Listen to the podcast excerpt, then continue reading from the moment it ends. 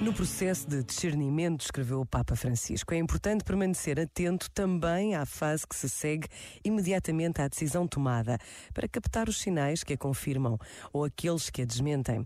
Pois na vida há decisões que não são boas e existem sinais que as desmentem, enquanto as boas as confirmam. Com efeito, vimos que o tempo é um critério fundamental para reconhecer a voz de Deus no meio de muitas outras vozes. Somente Ele é Senhor do tempo.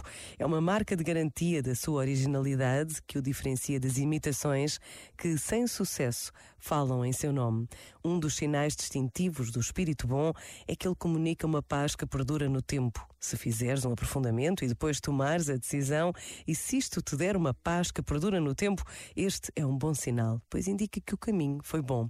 Uma paz que traz harmonia, unidade, fervor, zelo. Sais do processo de aprofundamento melhor do que entraste. Este momento está disponível em podcast no site e na app.